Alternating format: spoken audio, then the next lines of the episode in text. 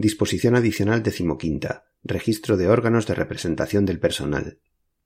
Las administraciones públicas dispondrán de un registro de órganos de representación del personal al servicio de las mismas y de sus organismos, agencias, universidades y entidades dependientes en el que serán objeto de inscripción o anotación, al menos, los actos adoptados en su ámbito que afecten a la creación, modificación o supresión de órganos de representación del personal funcionario, estatutario o laboral, la creación, modificación o supresión de secciones sindicales, los miembros de dichos órganos y delegados sindicales.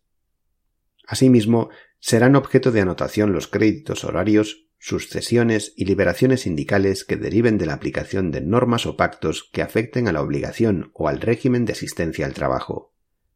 La creación de dichos registros se ajustará a la normativa vigente en materia de protección de datos de carácter personal.